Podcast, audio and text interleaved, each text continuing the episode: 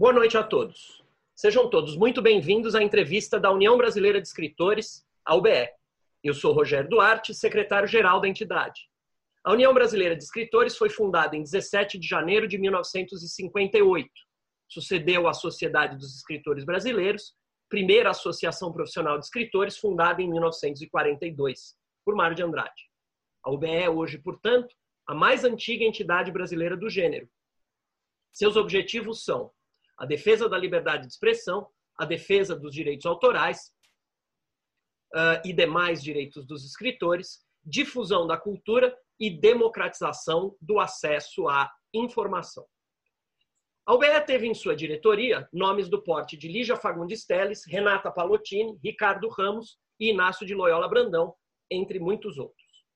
Atualmente, o presidente da UBE é Ricardo Ramos Filho, que não pode estar presente nesse momento mas dar as boas-vindas a todos vocês e principalmente a nossa entrevistada de hoje, no vídeo que eu vou compartilhar com vocês a seguir. Só um instantinho.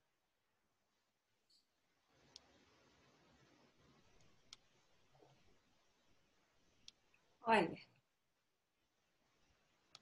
É das terças-feiras à noite. É, boa noite, amigos da UBE. É, boa noite, Ana Luísa Escorel eu queria deixar aqui o meu abraço aos presentes na já tradicional entrevista nossa da UBE das terças-feiras à noite.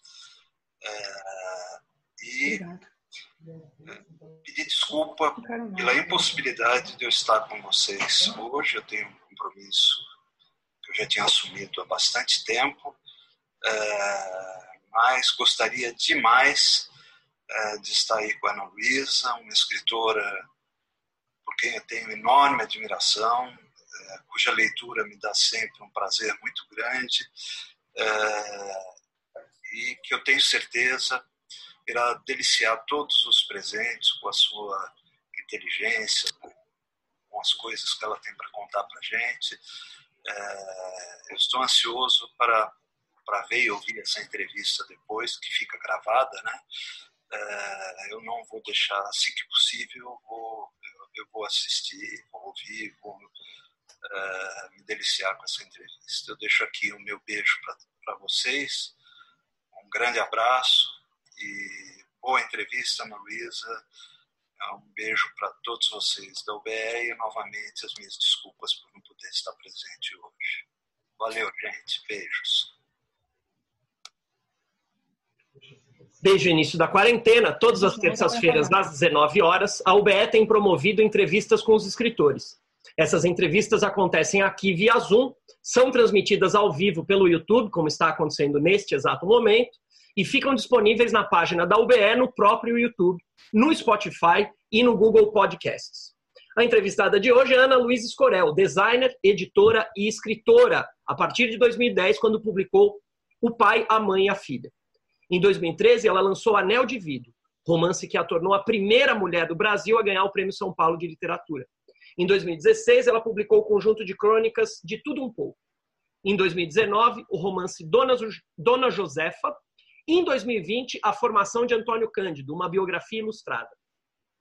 E em 2004, ela fundou a Ouro Sobre Azul Design Editora, com grandes autores publicados. Então, seja muito bem-vinda, Ana Luísa. Quem vai entrevistar a Ana Luísa hoje é o Antônio Carlos. Então, Antônio Carlos, boa noite, seja muito bem-vindo também. E todos aqueles que estão na sala são muito bem-vindos. A palavra é de vocês, é, Antônio Carlos e Ana Luísa.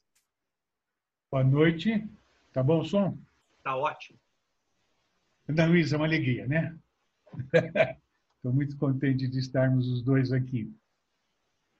É uma norma da casa que a primeira pergunta que no seu caso pode até parecer ociosa, saber qual foram os seus primeiros contatos com a literatura. Né? Como é que você se tornou leitora e quais os autores significativos? Bom, antes de mais nada, eu quero agradecer o convite de vocês. Para mim é uma alegria estar no meio de pares, ainda mais, como eu estava dizendo aqui para o Paulo, para o Antônio Carlos e para o próprio é, Rogério. Nesse momento a gente fica tão isolado que essas oportunidades são muito ricas e, e a gente lucra muito com elas. Portanto, muito obrigada. Bom, eu, eu nasci mergulhada em livro.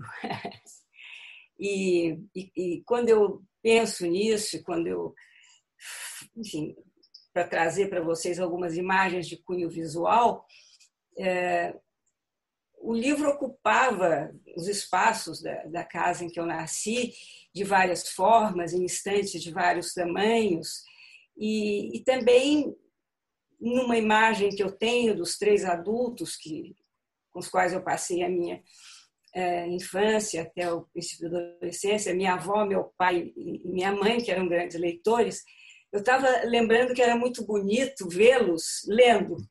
Então, o livro, além dele permear o espaço da casa, ele, ele retinha esses três adultos é, muito concentrados, cada um na sua leitura.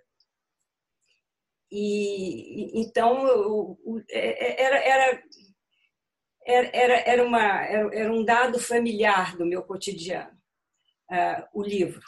Mas eu gostaria de contar uma coisa que já não é, é não só não é propriamente familiar, porque eu, eu soube disso por me contarem, mas é que eu, eu, a família materna do meu pai lê há muito tempo, coisa que no Brasil não é usual.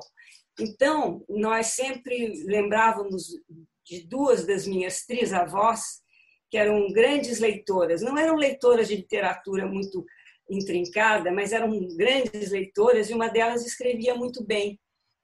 Então, isso acho que responde ao Antônio Carlos, quer dizer, o livro, a leitura, eh, me, me, me, acompanha de uma maneira extremamente natural, digamos assim, é quase que uma, uma espécie de oxigênio desde que eu nasci. A minha familiaridade com o livro é absoluta e, e eu não sei se eu terei te respondido, Antônio Carlos. Então, como, como digamos assim, presença física, de uma certa forma, eh, até cenográfica, né? eu tentei passar a imagem desses adultos lendo. Eh, é isso. Agora, não sei se você quer que eu te diga também, se a pergunta abrange como eu me voltei para a escrita, porque isso é outra coisa. Isso daqui a pouquinho. Ah, bom. Eu queria fazer um, adendo, né? É. é uma família de escritores, né? Porque seus pais têm livros publicados, suas irmãs têm livros publicados, seu tio, sua filha, você, seu marido. Quer dizer, haja, sogro, haja sogro. produção de livro. É. né? e que é uma coisa muito bonita e, e pouco usual, né? É. Família, né? Não, e tem o grande, o maior de todos, que é Mário de Andrade, que é meu primo. Seu primo em terceiro grau, né? Meu avô. Esse é o grande, é o grande luminar da nossa. Então, de fato, o livro é uma presença.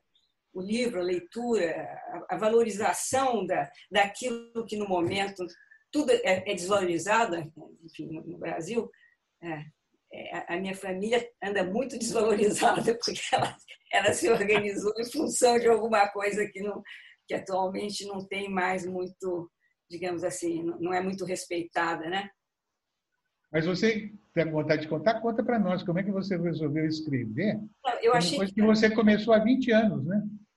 Quer dizer, já adulta que você foi. Não, eu dizer, comecei você tinha livros antes de design. Não, eu comecei velhíssima, numa idade que surpreendeu a todos, inclusive a mim própria. É, é, eu quero que fique muito claro, porque isso eu acho que é um tema recorrente quando eu vejo jovens escritores, ou mesmo quando escritores não tão jovens, é, eles falam muito das influências. Quando eu comecei, eu queria escrever feito fulano de tal e eu tinha lia muito Beltrano, ou eu me sentia muito influenciado por Cicrano, ou eu percebi que ao começar a escrever eu acompanhava muito uma linha, digamos assim, estilística de não sei quem. Então, eu, eu acho que é uma coisa que, assim, se eu puser, puser, puder, digamos, acentuar isso, porque eu, eu acho engraçado. Eu nunca pensei em escrever na minha vida. Então, eu passei a, a vida como leitora. E para não dizer que nunca pensei, com 17 anos, aí sim, ah, Rogério, eu fiz um, um início de um conto e mostrei para minha mãe que a minha mãe foi uma pessoa que minha mãe tinha muito gosto literário e ela poderia até ter sido uma, uma boa escritora, eu acho, mas ela resolveu não ser, resolveu ser uma escola e, e pensar, e não, e não trabalhar a escrita pela intuição literária, digamos assim. E eu dei, mostrei para ela. Ela respondeu sem uma palavra, com um jeito um pouco sarcástico, e disse o seguinte: na, na sua idade todo mundo escreve. Eu nunca mais na vida pensei no assunto. Eu tinha 17 anos. E outro dia eu encontrei isso aqui numa gaveta e não tive coragem de ler, mas vi que não era tão ruim assim. Mas é, com, com essa reação, porque eu tinha muito muita confiança, tanto do ponto de vista humano quanto, quanto do ponto de vista intelectual. Eu falei, ah, não, eu não, não dou para isso, não. Nunca mais pensei no assunto. E aí é, surgiu de uma maneira, eu tenho medo que fique um pouco longo contar isso, mas surgiu de uma maneira muito muito casual, numa brincadeira. É, minhas irmãs, eu tenho duas irmãs e tenho quatro primos pelo lado paterno, sendo que só um homem, só um primo homem, é tudo mulher. Então era esse bendito fruto entre nós mulheres. E tinha uma casa de que nós gostávamos muito, que era uma casa da família em Poços de Caldas, que foi vendida. E nós todos ficamos muito tristes quando a casa foi vendida. Isso foi no começo de 2000, foi em 2001. E uma das minhas primas disse: "Vamos recuperar a casa, cada um, cada semana um de nós escreve uh, mostra para o outro uma lembrança da casa. E assim foi, e nós levamos uns dois anos nessa brincadeira que nos, nos deu muito prazer. Essa gente toda é uma gente inteligente, que escreve bem. Eu tinha muito prazer em ler as, as coisas que eles escreviam, mas eu percebia que eles eram muito, muito personalistas, digamos assim. E quando chegava na minha vez, como eu sou a mais velha, eu tentava fazer uma, um approach da casa de, de, natureza diferente. Em vez de falar, ah, eu lembro da maçaneta, aquele dia em que eu não tinha eu, tinha, tinha uma espécie de voz uh, de sujeito oculto que falava de uma forma geral. E assim foi. Pois um dia esse meu único primo homem sai da, da dessa rede, digamos assim, o que era meio proibido, ele fez uma coisa escusa para dizer que estava gostando muito dos meus textos e que tinha muito prazer em lê-los. Vocês não podem imaginar o susto que eu levei. Falei, uai, mas por quê? Está todo mundo escrevendo. E aí deu um clique. É, é, que, engraçado, deu um clique. Deu um clique e, e eu falei, uai, que coisa engraçada. Então, e comecei assim a fazer crônicas, pequenas crônicas, é, para mim mesmo, e, até que um dia resolvi oferecer a um amigo meu que tinha um jornal em Araraquara e as crônicas passaram a ser publicadas com boa receptividade, né? E fui um pouco assim, sem muita, até que um dia o João Moreira Salles e o Mário Sérgio Conte me pediram, numa determinada ocasião, me pediram para escrever um texto. E eu disse, ah, não sei se eu vou ser capaz, porque imagina. Aí eu escrevi e a receptividade foi muito boa essas coisas todas me surpreendiam muito. Eu não estava preparada para isso, porque eu repito e faço questão de insistir, eu passei a vida como leitora. Eu nunca tive a menor intenção de escrever, mesmo porque recebi esse banho de água fria aos 17 anos da minha mãe e esqueci do assunto, né? Ah, aí eu fui para o pai e amanhã, fui para aquilo que se transformou no pai e amanhã filho, porque estávamos todos nós concentrados na casa de Poços de Caldas. E eu só gostava de uma outra casa, que era a casa em que eu nasci na aclimação. Nenhum deles gostava. E aí eu disse, bom, então agora eu vou escrever sobre a casa da Rua Perdões. Ah, não, essa eu não gosto, essa é chata. Ah, não tenho. Bom, isso é assunto de vocês, eu tenho. E aí comecei a escrever sobre, sobre a minha. Enfim, fazendo um livro de lembranças. Então, mais e que foi quando foi publicado. É, é, vocês podem não acreditar em mim, vocês não me conhecem, pode pensar que eu sou que eu não sou uma pessoa verdadeira. Foi um, foi, um, foi muito bem recebido. Aí outro susto, como? Aí foi outro susto porque o livro foi muito bem recebido.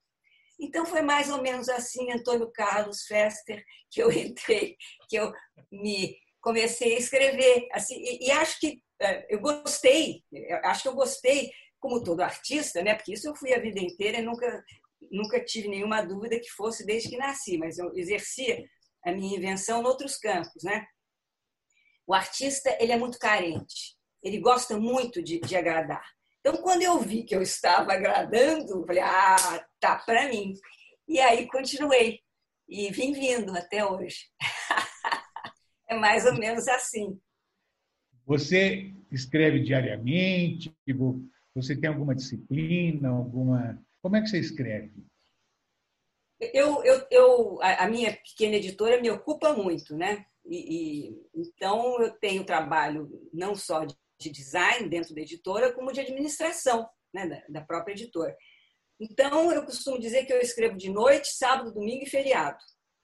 Agora, na, na, com, essa, com essa pandemia, eu tenho escrito todo dia porque eu inventei o tal Instagram, que o Antônio, Antônio Carlos sabe da existência dele. E eu estou tratando o Instagram de uma maneira muito peculiar, então isso me obriga a escrever todo dia o que eu tenho achado bom. Me dá um trabalho do cão, são textos muito curtos, mas eu nunca tive esse ritmo, nunca. Até porque não posso, eu tenho que administrar o sobre azul e fazer com que ela fique com as duas narinazinhas para fora d'água na medida do possível, né? sendo uma empresa voltada para o livro. Queria falar, uh, assim, vamos começar uh, pelos seus livros, mas mais do, do, ponto de vista temático. Eu hum. gostaria de começar pelo Dona Josefa. Né? Primeiro, queria dizer algumas coisas. Assim. Eu acho a sua dicção literária genial, muito individual. Né? Você tem um estilo né? e você eu estou, esses dias todos que eu estou vendo você, que estou me preparando para essa entrevista, na verdade, eu estou procurando a sua visão de mundo, né? porque você tem livros uns diferentes dos outros, né? e estou procurando assim, o que é que os, os une. Né? E o Dona Josefa, que é dos mais recentes, me chamou muita atenção, porque ele é muito elaborado. Ele é um, a, a Josefa existiu, né? Sim. O livro é dedicado a ela, é um personagem histórico, né? E você conta ali uma série de eventos históricos e se utilizou de uma farta bibliografia. Né? Como foi isso? Como você usou essa pesquisa para construir o seu livro? Porque outra coisa que me chama atenção também na sua ficção é que ela é absolutamente racional. Né? Você é bastante racional o tempo todo. Bom, a, a Josefa é um personagem que me acompanha a vida toda. É, é, é, existe um retrato, parte dele está reproduzido na capa do livro, que, que ficava pendurado no hall de entrada da casa em que eu nasci. É, isso aí é metade do, e que, e que é considerado o mais antigo daguerreotipo de grupo feito no Brasil. Ele, ele seria de 1841 e seria teria tido teria sido teado quando a família que morava eh, em Minas veio para a coroação de Dom Pedro II eh, aos 14 anos. Então esse retratinho me, me, me, me tocava muito porque por causa das roupas é, me contavam muito história de fada, de príncipe e tal, e, e, descreviam as roupas. E as roupas dos contos infantis tendiam a ser, quando eu era menina, muito elaboradas e, e mais ligadas a, a outras, a, a, um tempo que não é o nosso. E eu talvez visse naquele retrato muito, é, eu era fascinada por aquelas roupas. E esse retrato me acompanhou, como eu disse, nessa casa de onde eu saí aos 14 anos, depois ela foi para uma pra casa de Poços de Caldas, justamente, quando a casa deixou de existir, foi para a casa dos meus pais. Ou seja, é, ela, ela, ela me acompanhava sempre. E, e, e a família tinha nela uma personagem, porque ela de fato foi uma mulher excepcional da qual se conhecia a história. Ela era uma mulher de grande pulso, ela, ela era uma, uma líder é, evidentemente, foi uma líder é, na região dela, da, da revolta é, liberal de, de 1842. Então, havia histórias, mas não muitas, porque, na verdade, pouco se sabe dela. A gente, a gente sabe que ela tem uma descendência muito grande, que a gente situa, a gente vai até o, ao, não sei se chega aos avós dela, e ponto final. E, e, e sabe-se de alguma coisa dela, da presença dela em 1842 nessa revolta. Então, eh, eu olhava para Josefa e dizia: eu quero escrever, eu quero escrever sobre essa senhora. Por quê? Porque num primeiro momento a minha, a minha, digamos assim, a minha uh, admiração era uma admiração plástica de menina, a quem contavam histórias de fada e eu de alguma maneira associava aquele retrato. Depois que eu me tornei adulta, a, a minha admiração foi para a mulher, aquela mulher que, em meados do século XIX, eh, liderou uma revolta que, como eu digo no livro, é uma revolta que não tem nenhuma grandeza, porque é uma briga de classe dominante com classe dominante. Mas não importa. Ela, no que diz respeito ao quesito coragem, ela demonstrou uma, uma coragem, uma determinação e uma capacidade de aglutinação que você fica impressionado de ver numa mulher daquele tempo. Fora o fato que, sendo uma mulher de, eh, de, de alta classe, digamos assim, uma mulher da, da oligarquia, ela foi presa, acorrentada, levada acorrentada para a prisão e ficou na prisão quase três meses. Isso me chamava muita atenção. E mostra também a força de caráter dessa mulher. Ela ficou dois meses e meio presa, é, dois meses e meio, perdão, presa, e ela aparentemente não abdicava das ideias dela, né? que, volto a dizer, eram ideias é, próprias da classe dela. Ela não estava não havia grande nobreza, digamos assim, naquele tipo de revolta no Brasil, a não ser em outras lá para o norte. Então, num, segundo momento, eu, eu, eu, me interessei pela mulher, não mais pelo personagem com aquelas roupas é, de outro tempo, né? Só, só que isso é uma coisa que curiosa. Eu sou, vocês vão achar que eu estou sendo moderna. Eu sou muito ignorante. Eu sou uma mulher de poucos livros de leituras muito limitadas, não conheço história do Brasil e queria fazer um livro tendo como personagem aquela senhora que é uma, uma personagem menor da história do Brasil. Quando eu vi, ela estava saltando de dentro de mim como um boneco. Falei, epa, não pode, eu não sei nada. Como é que eu vou escrever sobre ela se eu não sei coisa nenhuma do tempo dela? Então, para responder ao, ao Antônio Carlos, eu me senti necessidade de ler.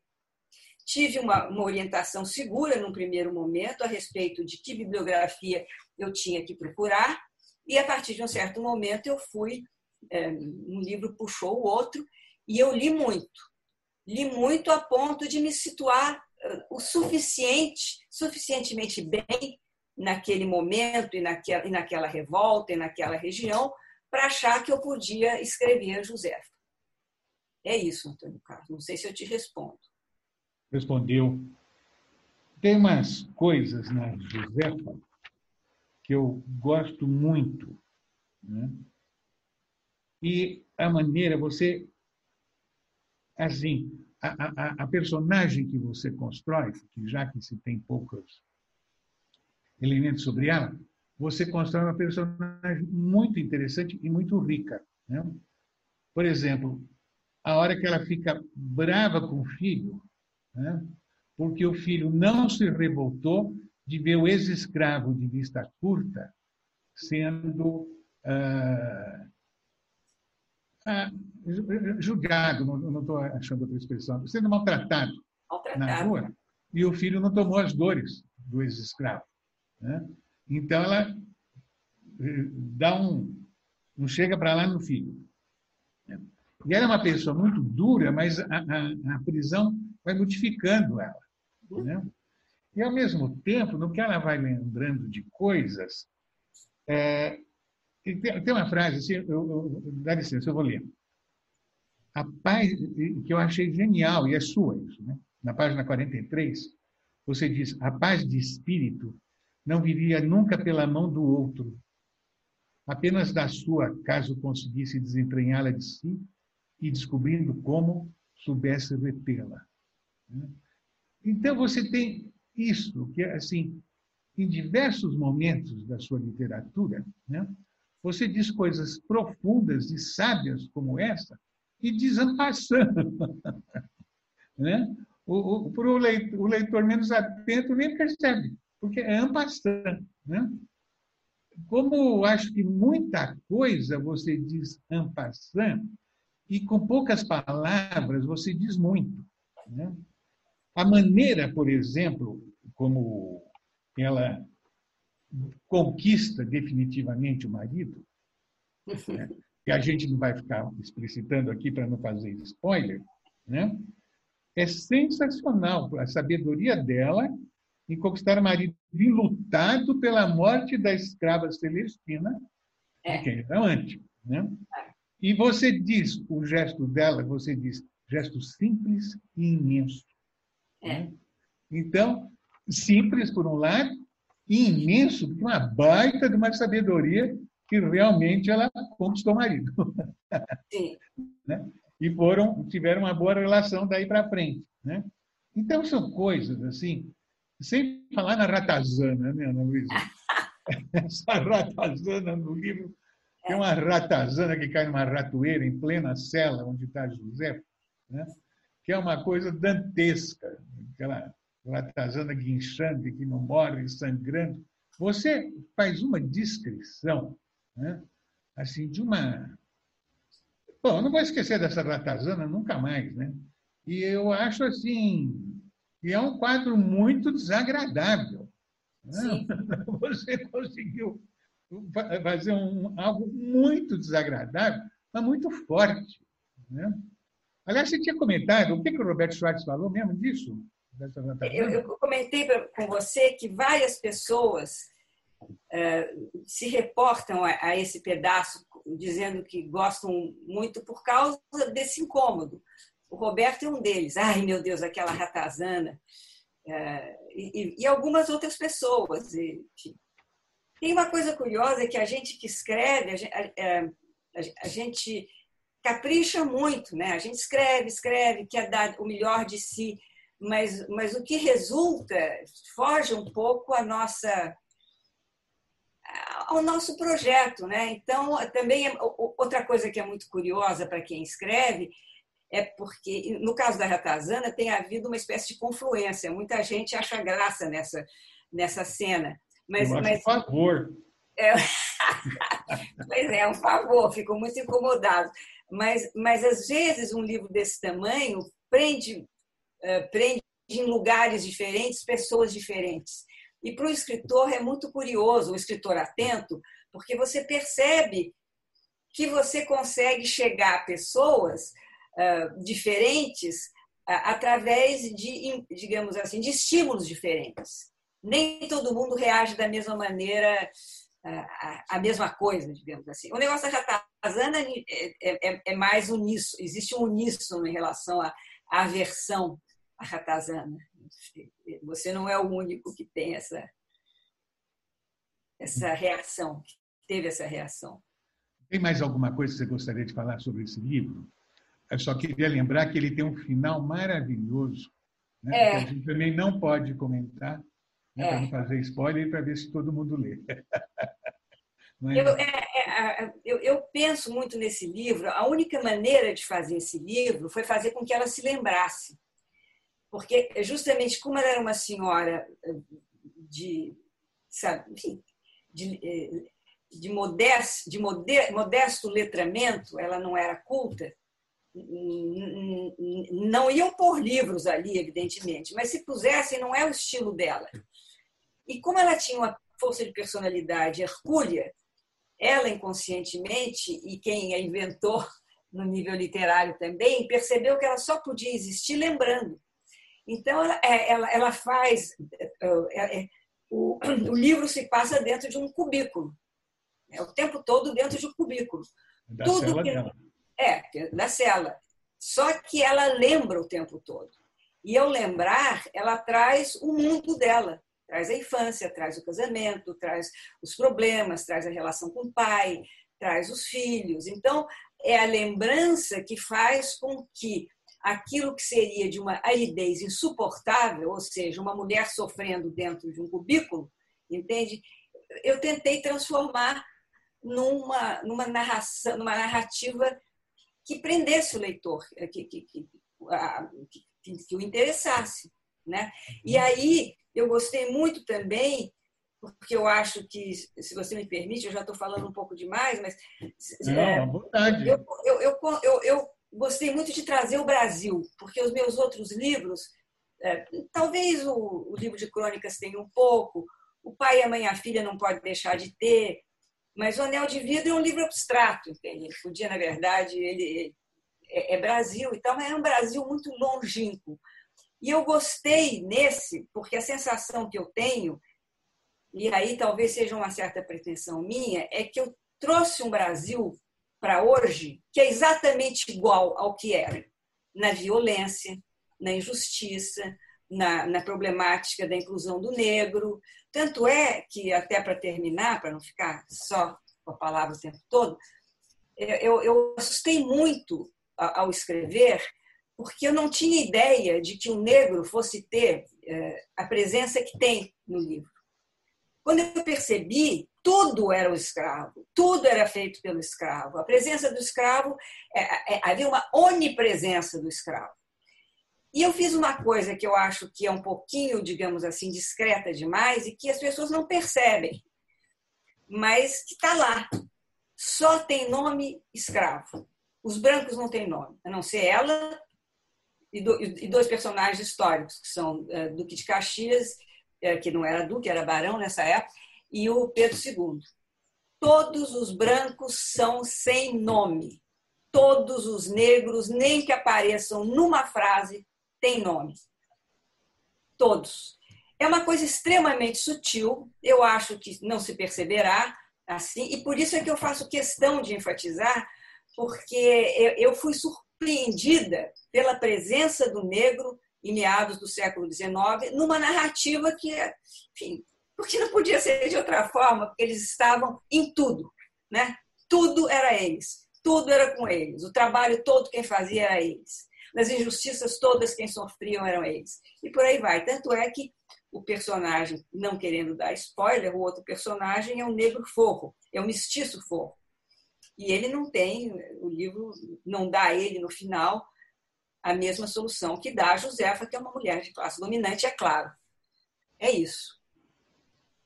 Já que você tocou nesse aspecto do sutilmente, tem uma outra coisa muito presente em toda a sua obra, que é o feminismo.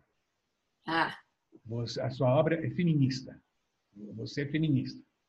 E é interessante porque é um feminismo que eu diria que não é panfletário de jeito nenhum, né? que não é explícito, ele, ele, muitas vezes ele está sutil, ele está implícito, mas ele, ele, é um peso em toda hora. Ele é de peso. Né? E que é muito seu. Né?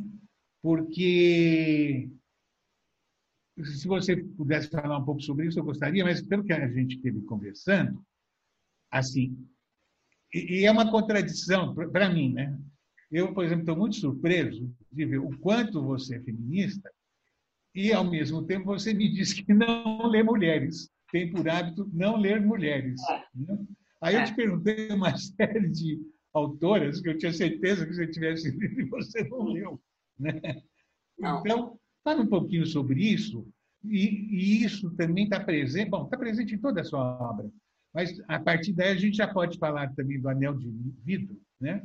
que é Sim. outra obra ficcional sua, nós estamos começando com as duas mais ficcionais, vamos dizer assim. Isso. Eu queria, não sei se eu estou perguntando muita coisa ao mesmo tempo. Não, mas eu queria ótimo. que você uh, me explicasse por que que você escreveu Anel de Vidro, né? O que que a levou a escrever? Sim.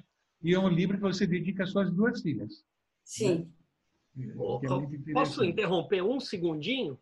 Pois não. É, Antônio Carlos e, e Ana Luísa, vou aproveitar que vocês vão falar do Anel de Vidro a nossa diretora da UBE, a Cássia Janeiro, ela não consegue estar na sala, mas ela me mandou uma pergunta exatamente sobre esse livro. Posso colocar aqui?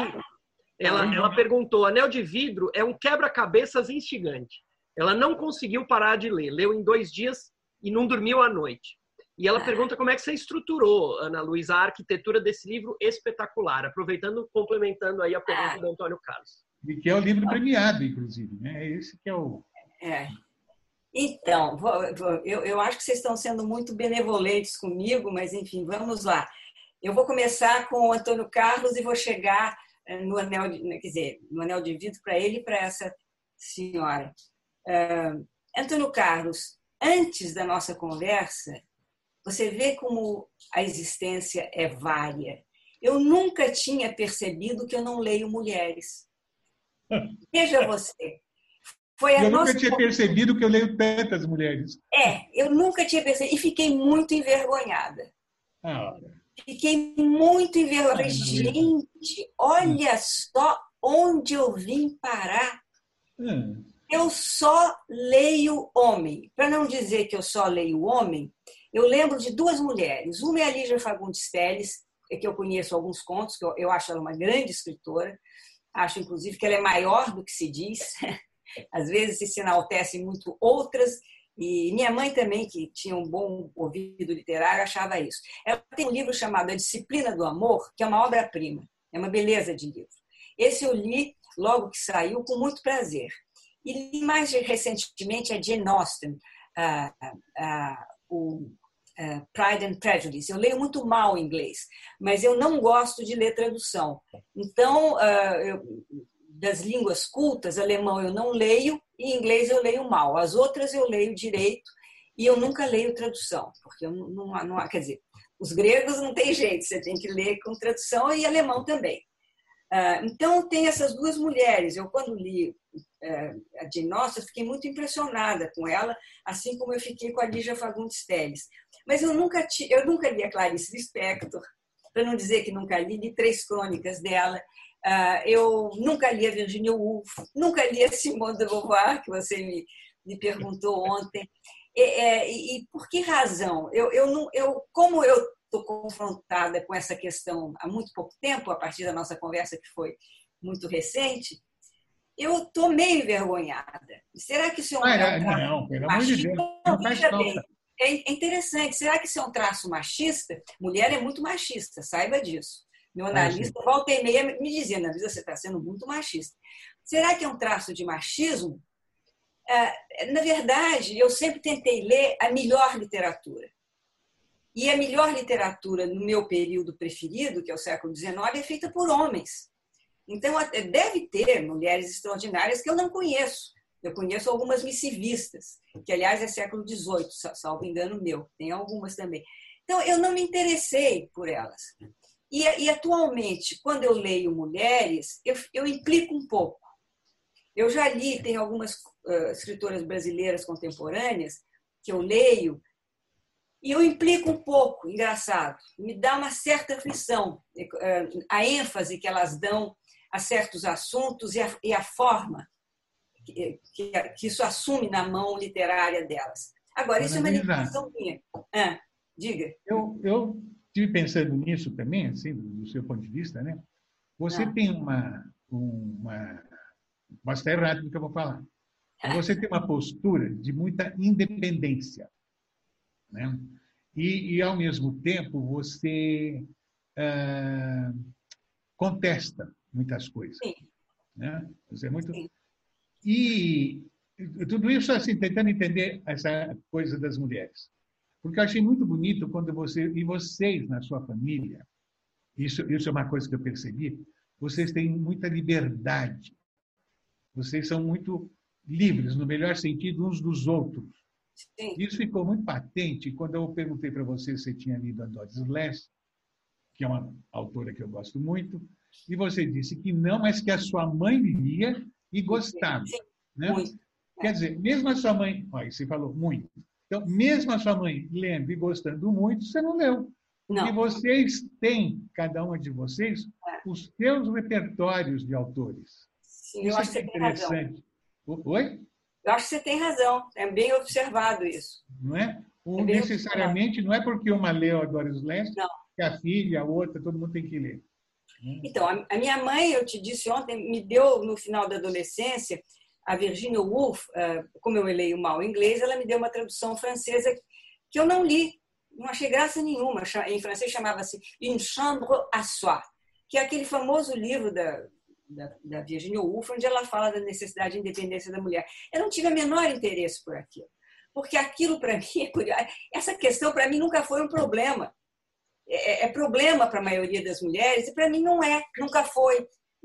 Acabo, sob certos aspectos, me identificando mais com os homens que estão comprometidos em, em, em entender essa, essa, em entender no nível num, num, outro nível, digamos, o que se passa por aqui. Agora, eu percebo que isso é um problema, porque existe uma, uma para usar um termo que você tem usado, uma, uma dicção feminina. Né? Então, eu acho bom que você perceba que eu sou profundamente feminina. Isso é verdade, incomoda muito meu marido, inclusive, porque eu não deixo passar. Não é dizer uma, é meia. Então, eu sou de um feminismo total e absoluto. Agora, a minha maneira de escrever não é, digamos assim, eu, eu, as poucas mulheres que eu leio escrevem é, escrevem mais, digamos assim, com a. Não, não escrevem, não, não tem necessidade de pensar demais.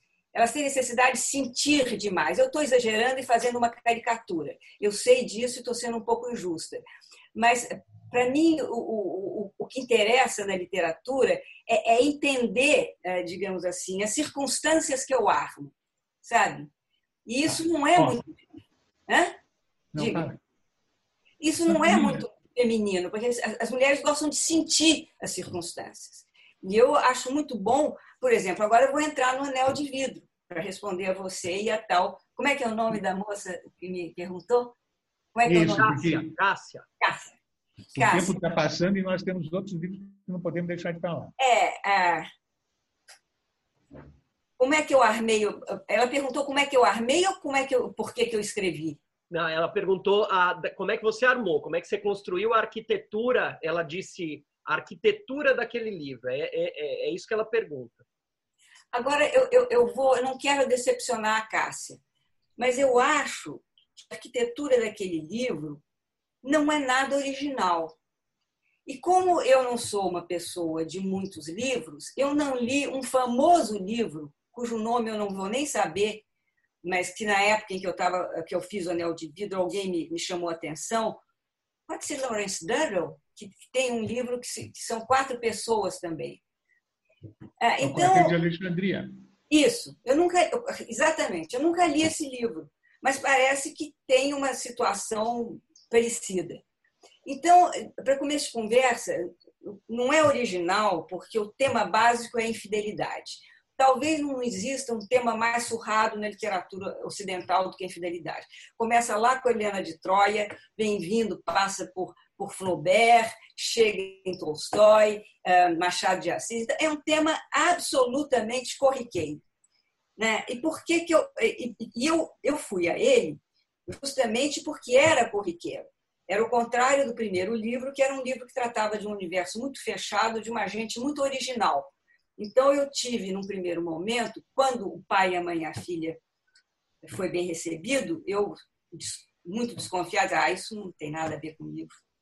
Não tem nada a ver com a minha literatura. Isso tem a ver com o fato de que eu trouxe a público um grupo familiar muito discreto e muito fechado e que agora as pessoas estão podendo mais ou menos saber como é que funcionava aquilo. Então, bom, então agora eu, vou, eu, eu quero tirar a prova dos nove para saber se eu sei escrever mesmo. Peguei o tema mais surrado que tem, que é a infidelidade conjugal, né? E resolvi escrever sobre ele. Bom, o que que me, o que que, o que que fez com que eu armasse, Cássia, essa arquitetura do jeito que eu armei?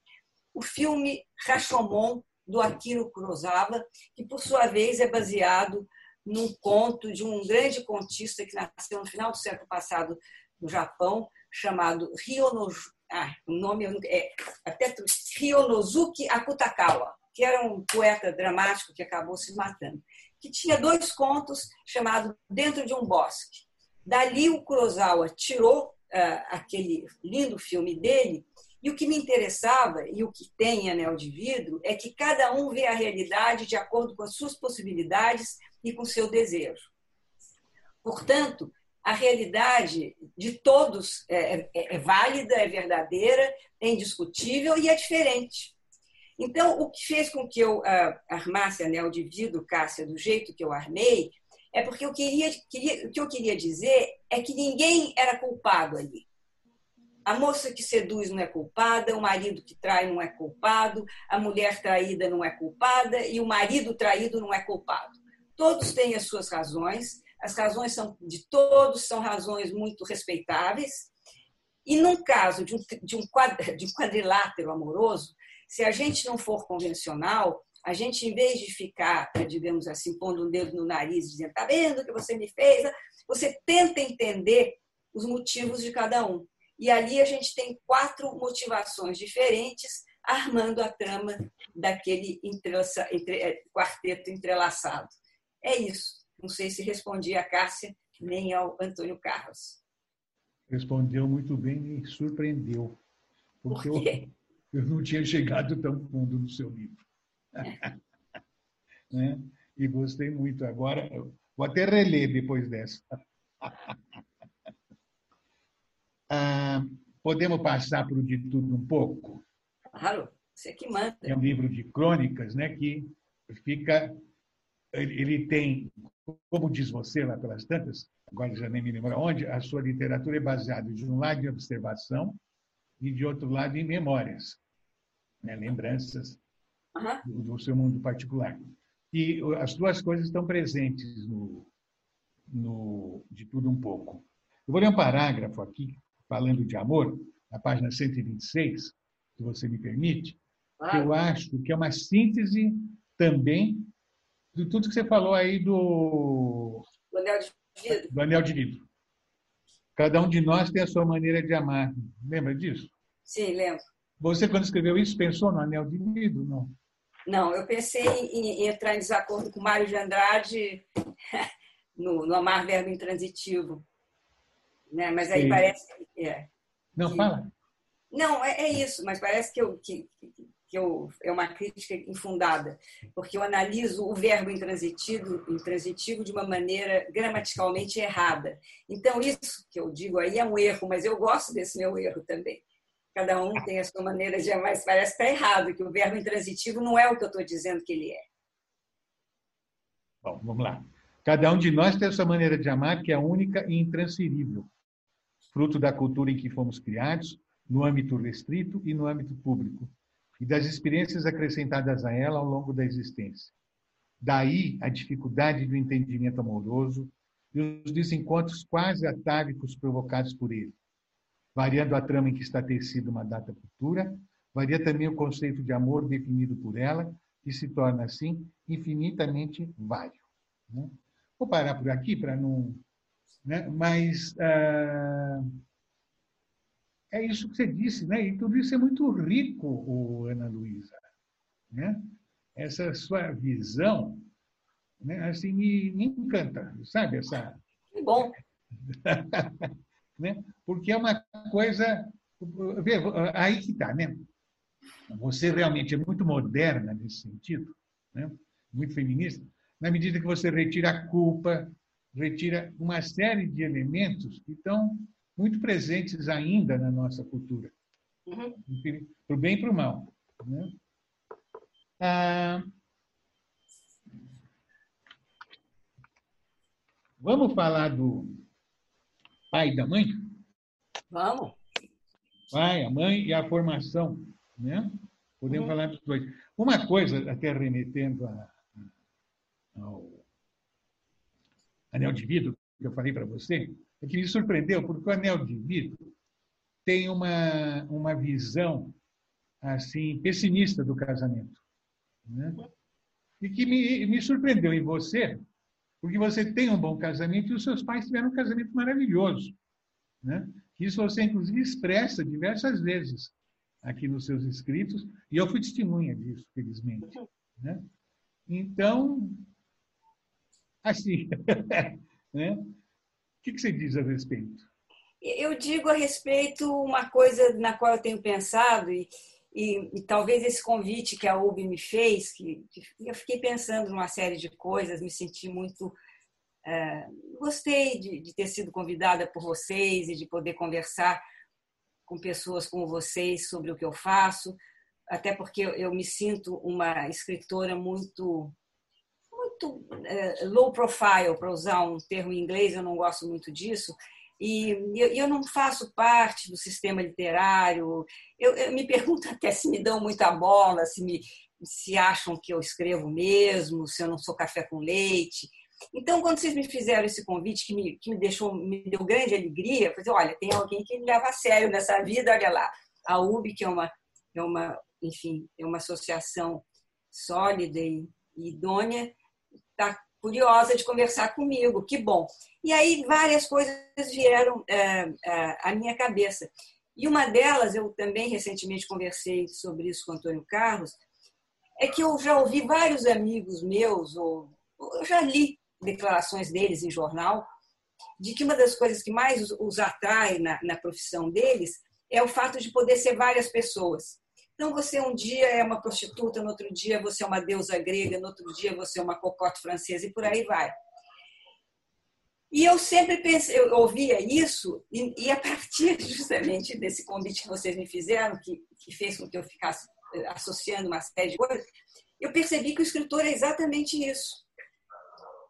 Uma das coisas melhores que tem na nossa profissão é a gente, na nossa profissão, ou seja, na, nessa, infelizmente não é propriamente uma profissão, não sei para muito pouca gente, mas nessa nessa tendência que a gente tem ou nessa forma de expressão que é escrita, é que você pode ser uma porção de coisas. E aí eu acho que eu te respondo. Eu, embora tenha de fato um casamento, eu diria que se equivale ao aquele do meu pai e da minha mãe, até porque na minha geração eu acho que só conheço dois outros casais que ficaram casados porque na minha geração todo mundo se separou pelo menos uma vez. E eu não. E não foi, ninguém me forçou a ficar casada. Agora, é, é você observa é, o que, tá, o que tem à sua volta, né? E você, é, digamos assim, quando escreve, você vive aquelas, aquelas pessoas, mesmo que aquela realidade não seja a sua, né? Então, ali são quatro personagens muito diferentes. Né, é, eu não poderia jamais ser os quatro, eu poderia viver um deles, mas jamais os quatro, porque eles são. Ou fazendo, digamos assim, para embrulhar a cabeça minha e de todo mundo, de repente o escritor é os quatro. Né? Ele é os quatro. É o mais provável. É. Então é isso em relação ao anel de vidro. Sim. É, Antônio Carlos, só para dar Oi. um aviso, são 7h53.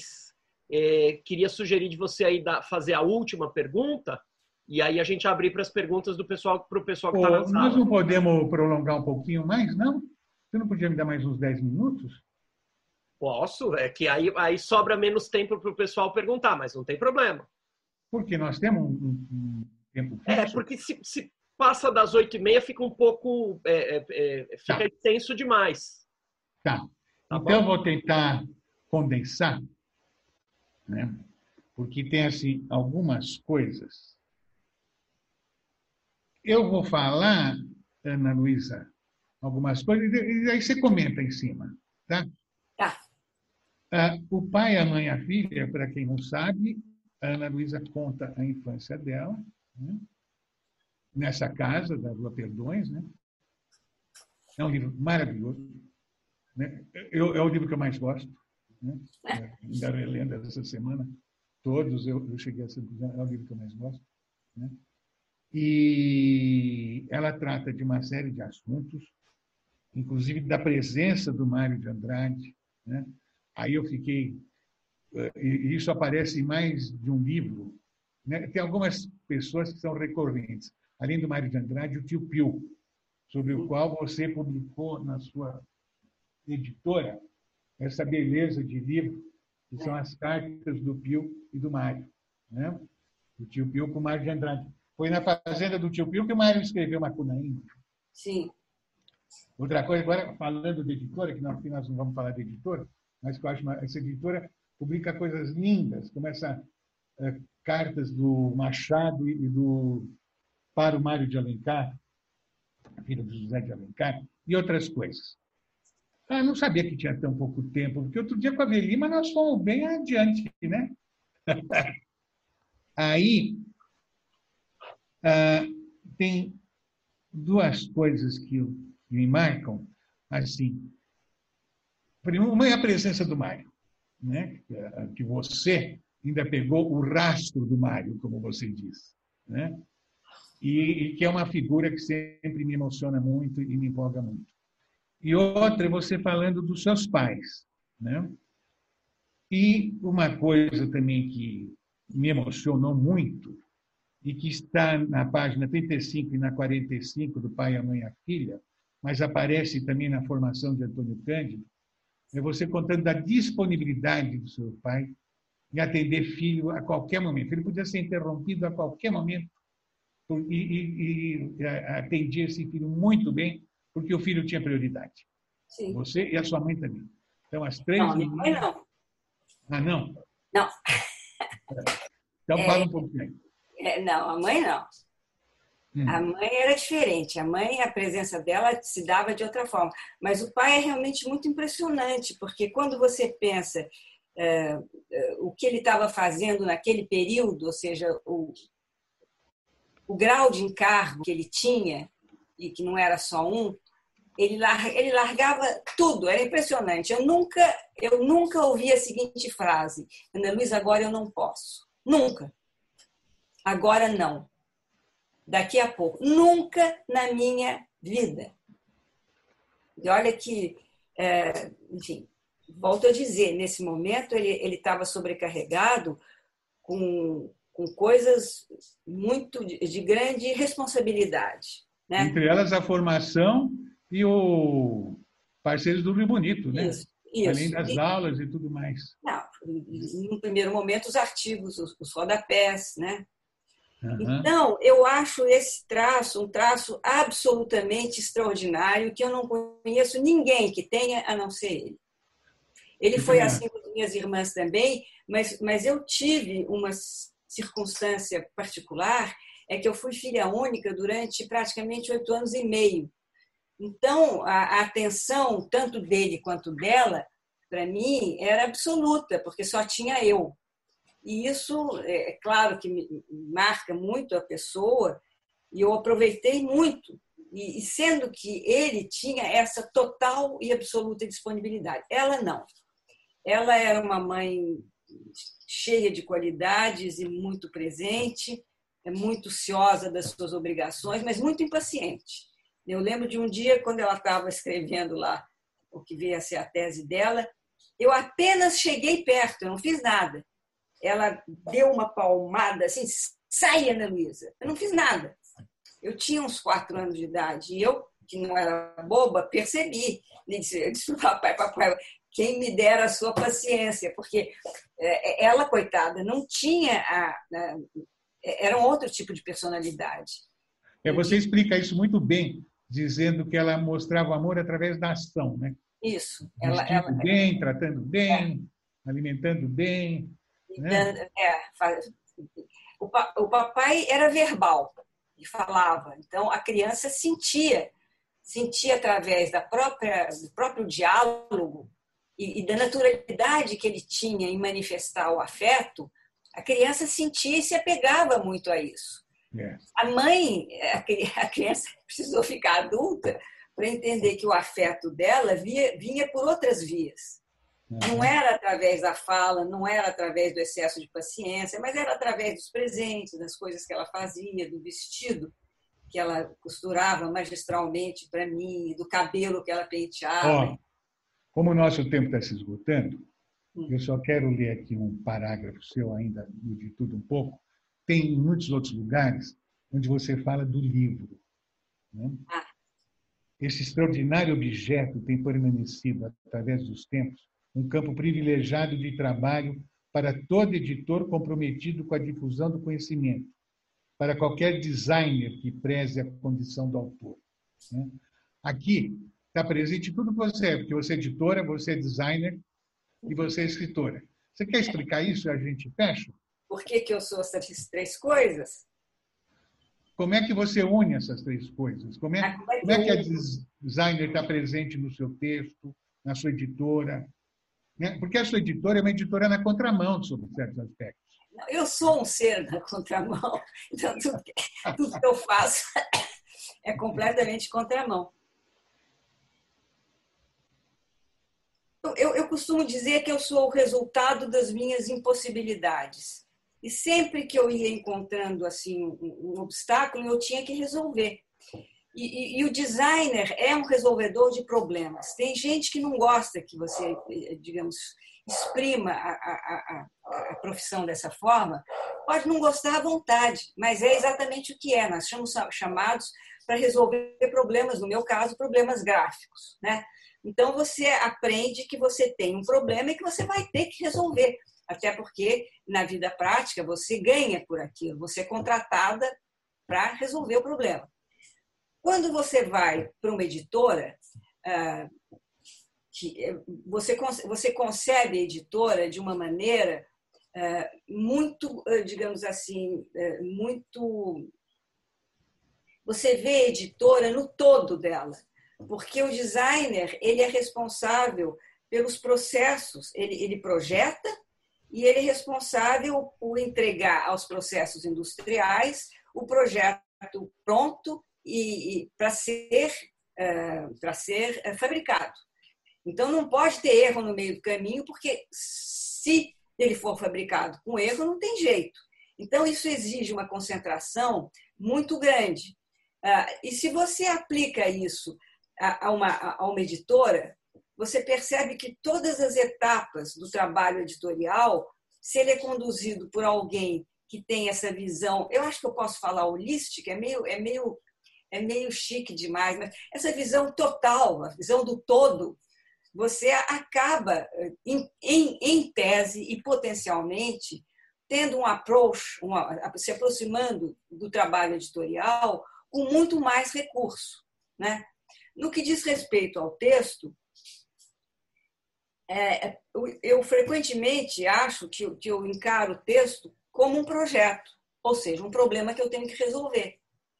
Então, não existe muito, eu ouço muito os, os escritores falarem da agonia da folha branca, eu, eu não sei o que seja isso, por várias razões. E uma delas é porque, é, é, como designer, eu estou obrigada a resolver problemas.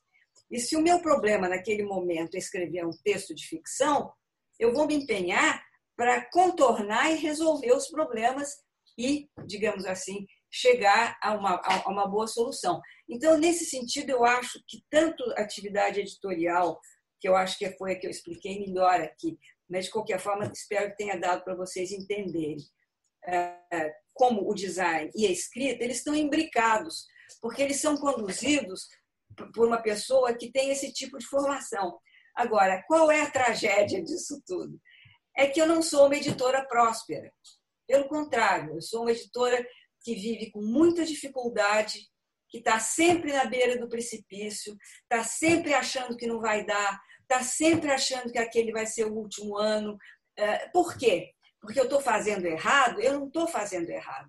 Eu estou fazendo provavelmente mais certo do que a maioria mas numa linha de, de, de, de ação e, num, e, numa, e num empenho e numa insistência, uh, num caminho que é o caminho Aldous Manúcios no, no princípio da Renascença, entende?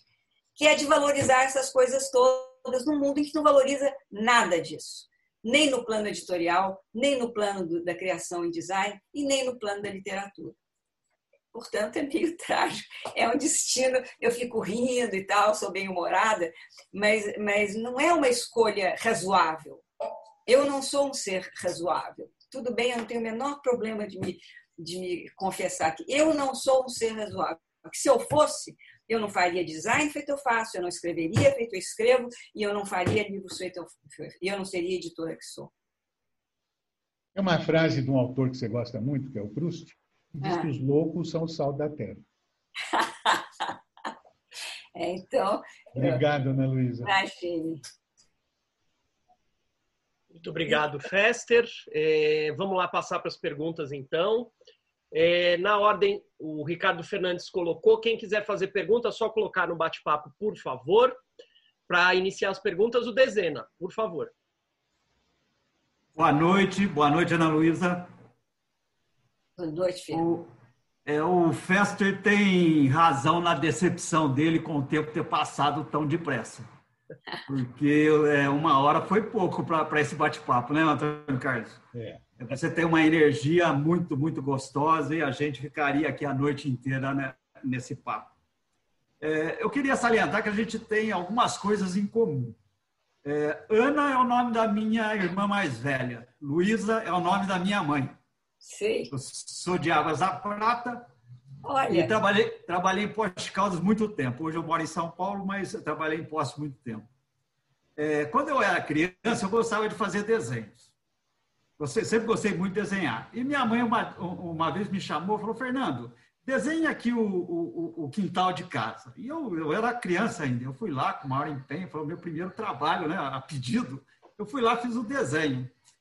E ela, eu senti que ela pediu para eu fazer o desenho, não porque estava interessado no que ia sair o produto ali do meu desenho, mas para eu ficar quieto e parar de fazer arte. Abandonei o desenho, nunca mais desenhei. E, e alguns anos, dois anos atrás, uma, uma artista prática falou: Não, você tem uns traços bonitos e tal, tal, porque você não, não desenha? E eu voltei a desenhar uns dois anos atrás, mais por hobby do que por mas ficou esse período que eu abandonei por causa de um comentário da minha mãe também. Eu, eu gostaria de saber de você, Ana Luísa, é, quem é o seu primeiro leitor? Porque teve esse problema. Quando você termina um texto, qual é aquela pessoa que você fala, ah, eu preciso mostrar para fulano, para ciclano, esse texto, porque a opinião dessa pessoa me faz a diferença? E a segunda pergunta que eu gostaria de fazer, além do, do, dos textos que você está publicando agora no Instagram, que eu, eu vou procurar acompanhar, eu não, eu não te tenho no Instagram, mas vou, vou lá curtir a sua página. É, tem algum trabalho andando em, em, em, romance, algum novo trabalho nessa, nesse gênero? Tem. O meu primeiro leitor é o Eduardo.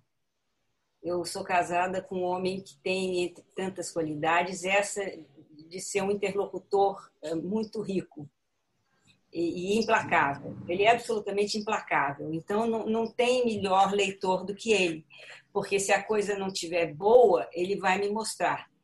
Ele é o meu primeiro leitor. Sim. Crítico. Ah, e, e, e, eu tenho sorte, porque ele, ele tende a gostar, do, o, que, o que me dá muita confiança, porque eu tenho muita confiança intelectual nele. Então, se ele gosta, para mim é um sinal de que o trabalho está tá bom. Está dando, porque ele não é ele não é de fritar bolinho, quer dizer, se a coisa não está. Então, ele é o meu primeiro, uh, é, e talvez seja o leitor que eu mais preze.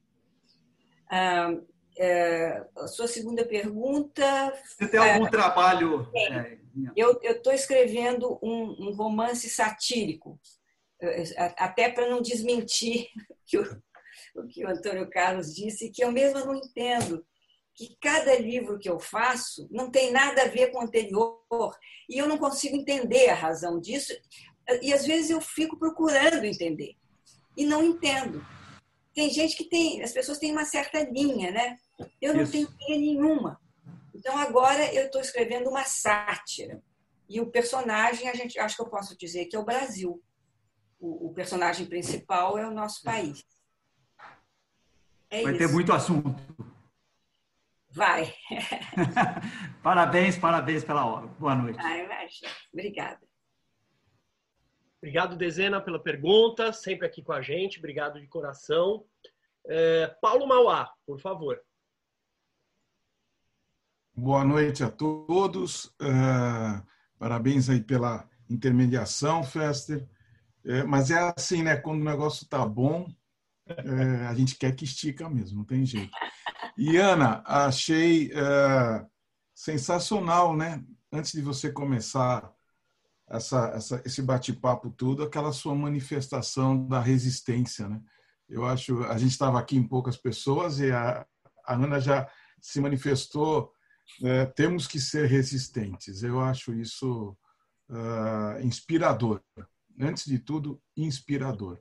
Né? Então, para quem está nos escutando aí no YouTube, né, que a gente seja sempre uma, uma resistência, isso é, é, fundamental.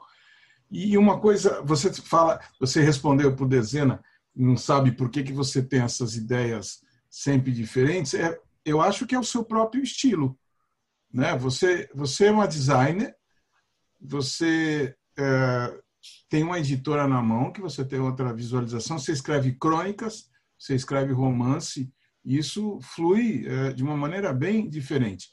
E aí a pergunta são duas perguntas. Primeiro que você no começo tinha falado que não escreve contos, não escrevo contos, e falou de uma maneira forte, né, Rogério? Falou assim, não escrevo contos, como eu não se sei. fosse, eu não né? sei. É, não sei escrever. Então aí, então essa a, a segunda pergunta passa a ser a primeira.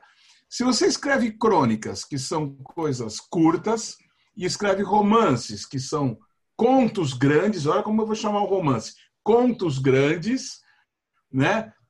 É, puxa, os seus contos seriam maravilhosos. É, quer, o, trauma, o trauma da sua mãe não pode ser tão estendido. Seus contos seriam maravilhosos. Seu poder de síntese seria maravilhoso.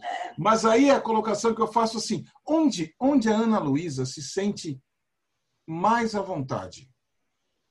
Como designer, como editora, como romancista, como cronista? Onde você se solta? Onde você fala assim: nossa, é, hoje eu acordei inspirada eu vou fazer isso, entendeu? Não como um compromisso de projeto, mas assim como uma, ah, uma hoje ah, eu vou fazer uma coisa legal hoje assim para mim mesma. Não, isso eu não, não, faço nunca, Paulo. Essas perguntas eu nunca me coloco dessa forma. Mas eu entendi a sua pergunta da seguinte maneira: onde eu me realizo mais? Se é como ser. editora, como, como designer ou como escritora. Então, eu vou de novo fazer uma, uma confissão pública aqui. Até eu passar a escrever, eu era muito agoniada como ser humano. Eu, eu, não, eu não tinha a, a tranquilidade que eu tenho atualmente. Olha ah, como as coisas são. Então, a partir do momento em que eu, eu, Foi a partir do anel de vidro, justamente, porque o, o primeiro foi uma coisa, uma tentativa. Mas o anel de vidro, não. Aquilo era um romance, foi recebido como um romance, então pronto. Ah, eu, eu, eu, tenho uma frase que eu não sei se eu vou conseguir reproduzir aqui, mas eu, eu lembro de uma, de uma vez, falando com uma pessoa que estava me entrevistando, que eu disse que até escrever eu sofria de uma agonia surda, é, constante, não é constante, mas é o sentido, uma agonia surda, constante e latente.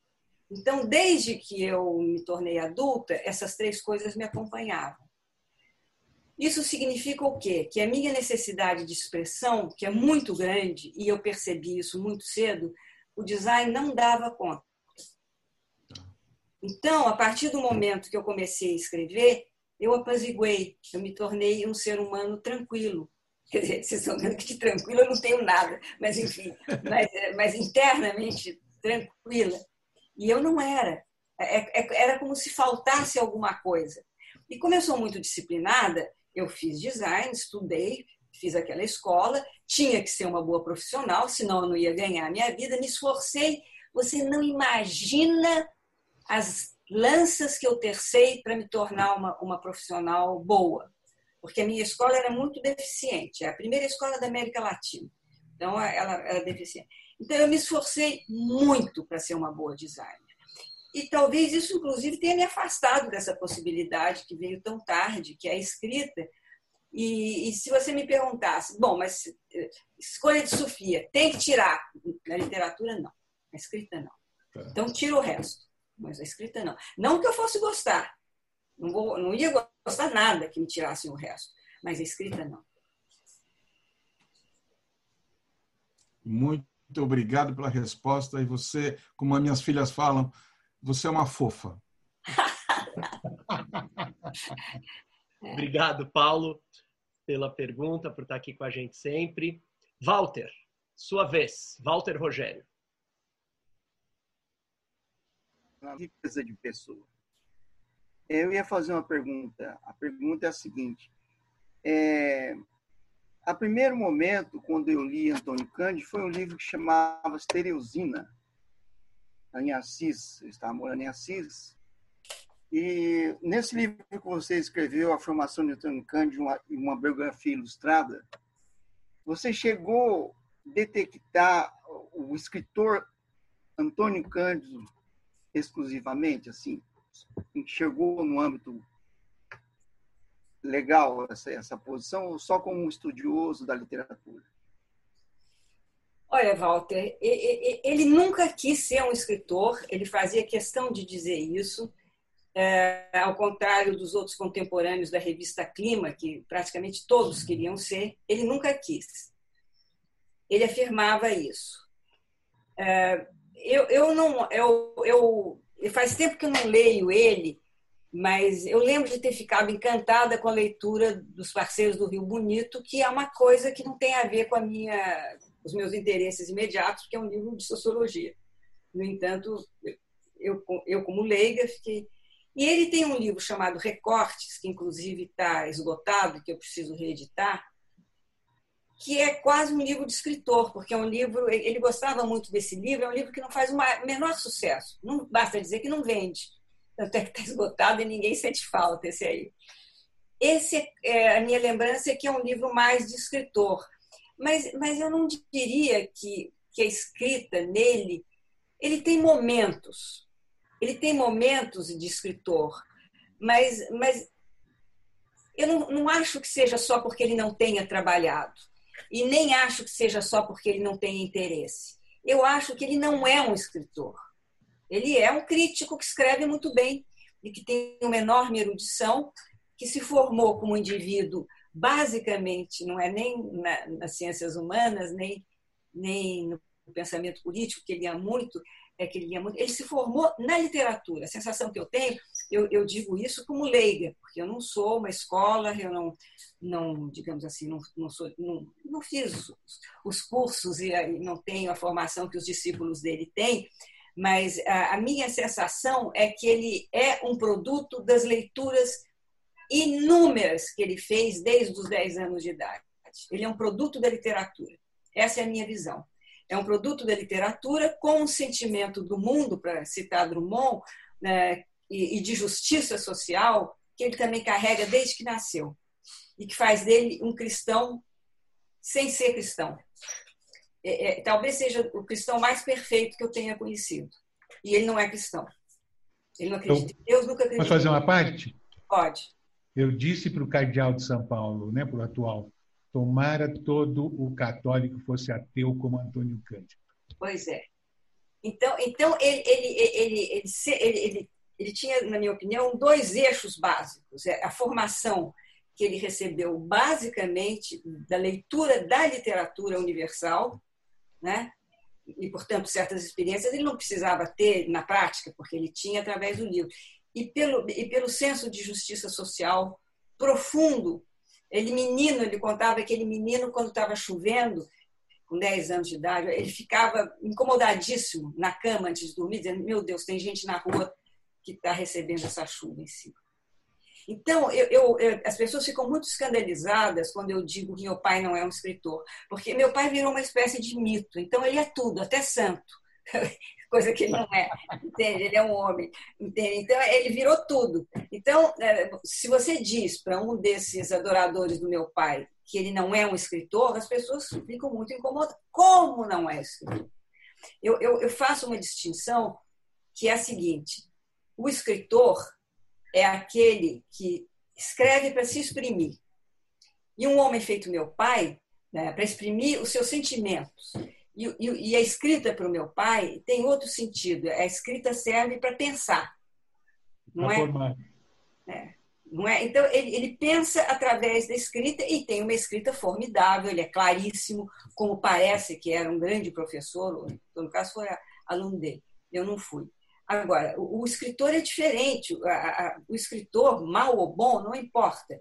É, ele, ele precisa se exprimir artisticamente através da escrita. Não é o caso dele. Então, ele é muito bom escritor. É, é, ouço dizer que outras escolas no nível dele não escrevem bem feito ele. E aí é, é uma dificuldade para os alunos, porque o texto é importante, você tem que ler e, e é travado. Né? Mas escritor no sentido literário, assim, eu, eu, eu, que nenhum discípulo me ouça, porque senão me esgana. Eu acho que não é. A minha mãe tinha, tinha a minha mãe tinha talento literário muito mais do que ele.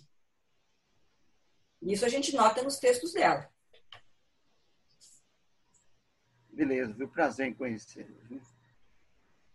Prazer é meu. Eu estou achando ótimo estar aqui. O diabo é que eu falo demais e aí o seu tempo fica comprometido, hein, Rogério? Não, é. Por favor, a questão do tempo ela, ela não é uma questão fechada, em hipótese alguma. Tanto que a gente tem mais uma pergunta. É só, é, é, normalmente, só para esclarecer, toda semana, quando bate ali pelas 19 5 10 para as, é, para as 8, eu sempre aviso, só para a gente, porque senão é, a gente, uma entrevista tão é. boa, a gente vai se empolgando e, e, e acaba se perdendo. Mas o Ricardo Fernandes tem uma pergunta, por favor.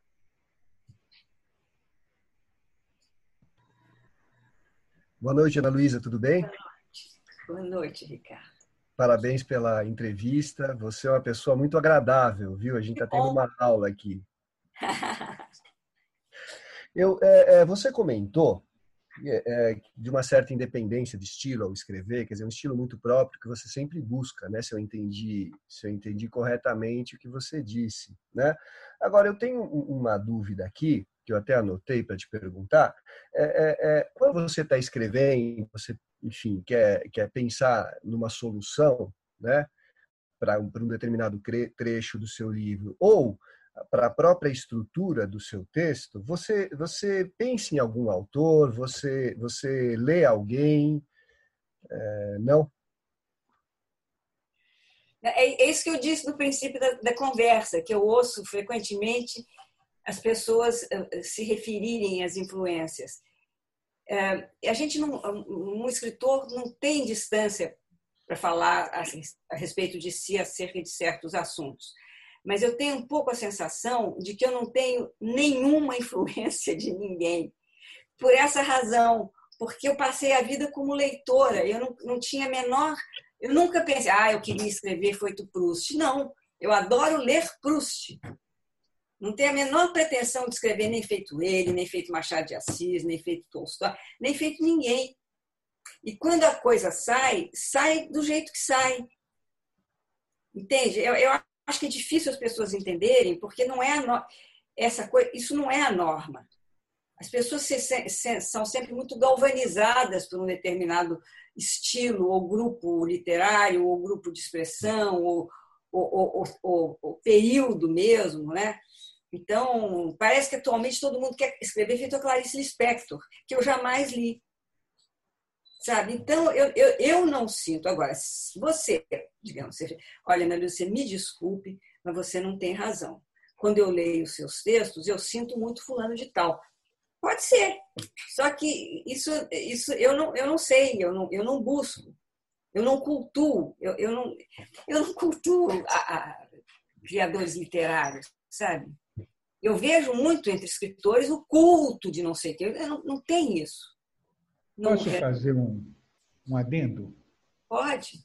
Uma hipótese que está me surgindo.